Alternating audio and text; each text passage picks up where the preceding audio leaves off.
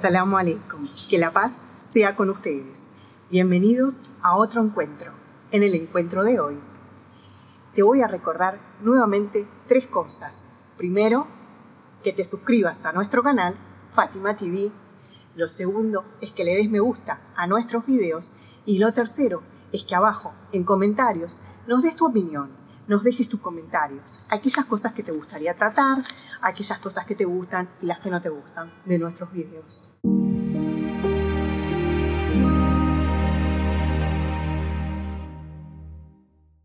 Hoy vamos a estar hablando de un tema que tú propusiste, un tema que tú quisiste que formara parte de este encuentro.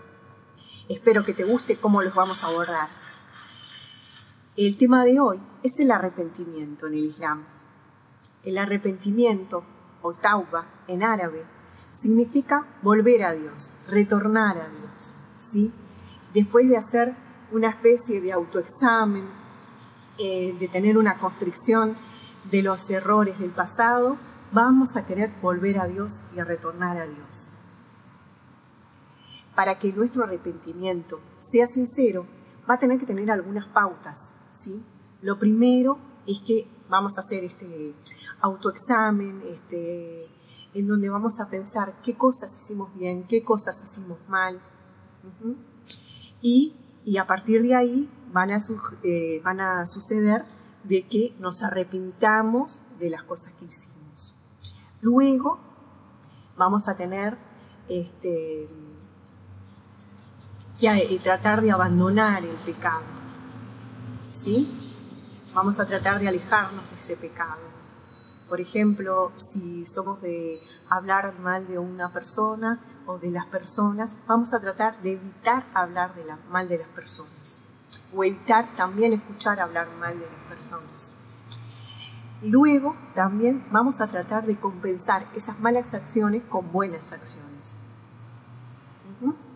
Estos son como algunos ítems básicos que nos hablan del arrepentimiento sincero de la persona, de ese volver, de ese querer retornar a Dios. El Corán nos dice,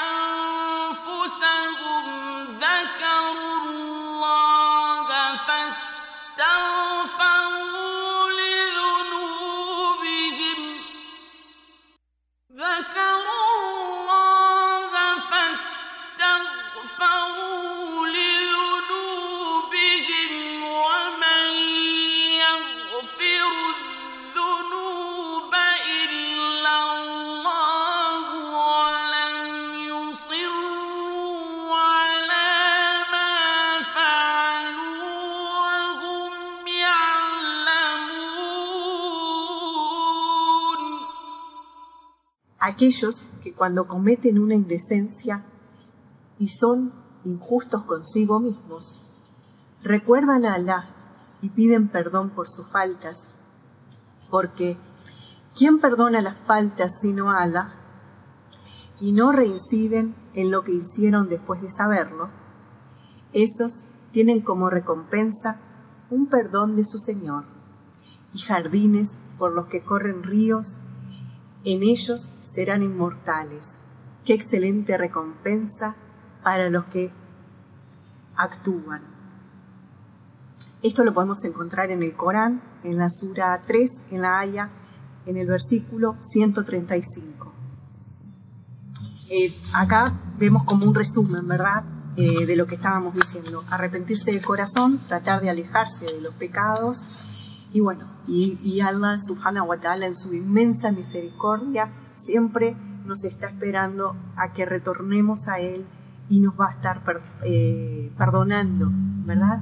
Él es tan misericordioso y compasivo que siempre nos perdona. Cuando nos arrepentimos, por ejemplo, de algo que, hicimos mal eh, y nos alejamos del camino recto, Siempre nosotros tenemos esa esperanza puesta en la misericordia de Dios eh, y que Dios nos perdone. Y bueno, acá en este pequeño versículo del Corán acabamos de ver que Dios nos dice que si nosotros cometemos una falta, nos arrepentimos sinceramente, nos tratamos de alejar del pecado, Dios nos va a perdonar y nos va a dar una gran recompensa que va a hacer que podamos disfrutar del paraíso, inshallah, si Dios quiere. Eh, hoy voy a compartir contigo un breve relato también este, que nos habla acerca del arrepentimiento. Este relato está en un libro que se llama El arrepentimiento. Es un libro que también se los recomiendo porque es muy bueno, ese libro es muy interesante. Dulá, el esclavo liberado de Al-Sam, narró que escuchó al imam al-Sadiq, la paz sea con él, decir, en el día de la resurrección, una mujer hermosa, quien se ha sido desviada por su belleza, será traída a juicio. Ella dirá, ay Dios mío, tú me hiciste tan hermosa que yo hice esto y lo otro. Luego, la Virgen María, la paz sea con ella, será traída al frente. Se le dirá a la mujer, ¿eres más hermosa que ella? A ella la hemos hecho muy hermosa, pero nunca se ha desviado. Hay un hombre también muy atractivo que se había desviado por su belleza y va a ser llevado a juicio. Este hombre va a decir, ay mi Señor, me hiciste tan hermoso y obtuve esto y aquello de las mujeres por medio de mi belleza. Luego el profeta Yusef, José, la pasea con él, será llamado al frente. Se le dirá a este hombre, ¿eres más hermoso que él? Lo hemos creado más atractivo, pero jamás se desvió. Luego un hombre miserable, quien ha sido desviado por su falta de fe, dada la calamidad que, que sufrió, ¿verdad? Va a decirle, ay mi Señor, me has afligido con tantas calamidades que me he desviado. Luego el profeta Ayub, Job, la pasea con él, será traído al frente. Se le dirá al hombre, ¿eran tus calamidades más severas que las de este hombre? Ha sido probado, pero nunca perdió su fe. Qué hermoso relato, ¿verdad? Este que nos deja el imam el Sadik, la pasea con él. Eh, quería compartirlo con ustedes porque me parece que refleja eh, lo que es el arrepentimiento, lo que es eh, el arrepentimiento sincero, el volver a Dios sinceramente. también quiero dejarte como así a modo de reflexión, porque siempre me gusta darte una, pequeña reflexión, un pequeño tips o una pequeña idea. Nuestro cerebro, ¿verdad? se construye a través de estructuras emocionales de las experiencias que vivimos en el pasado. Entonces eh, vamos aprendiendo y vamos a tener sentimientos en relación a las cosas que hemos vivido en nuestro pasado.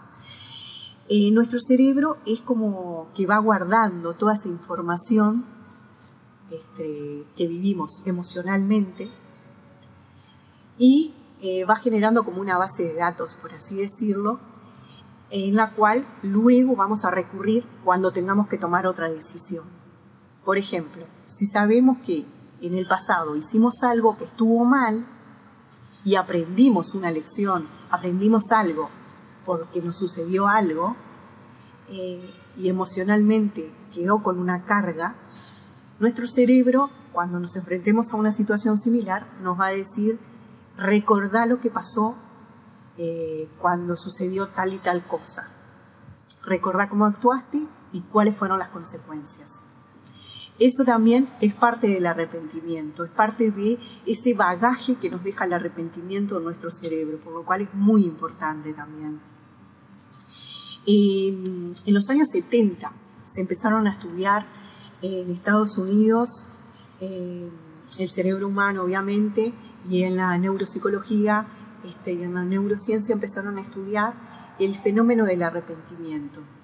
¿Y qué descubrieron? Descubrieron que el pensamiento del ser humano eh, tiene por naturaleza eh, un pensamiento contrafactual. ¿Qué significa esto? significa que eh, las personas empiezan a construir en su mente alternativas. Por ejemplo, eh, yo me puedo preguntar, ¿qué hubiera sido eh, de mí si no hubiera tenido hijos? ¿Cómo hubiera sido mi vida si no me hubiera casado?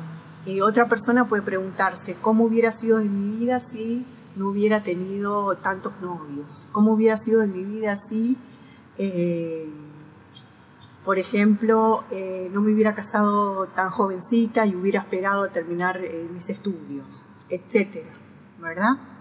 Todas estas cosas generan representaciones este, mentales alternativas, como hipótesis, ¿verdad? de qué hubiera pasado.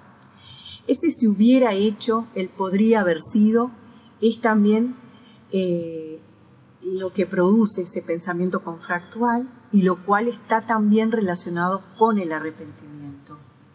¿Por qué? Porque eso es también lo que a veces nos hace pensar en ese pasado y en cómo tomamos nuestras decisiones y hacia dónde va nuestra vida. También eh, te quería comentar que hay un hadiz de nuestro profeta Mohammed, la paz sea con él y su bendita familia, que dice que los hijos de Adán todos eh, son pecadores y los mejores de los pecadores son los que se arrepienten. Esto lo dijo el profeta Mohammed, la pasea con él y su bendita familia, y me parece que también es sumamente importante, porque muchas veces eh, pensamos que determinadas personas no cometen errores, y todos cometemos errores, eh, y lo bueno está en que aprendamos de esos errores y podamos arrepentirnos.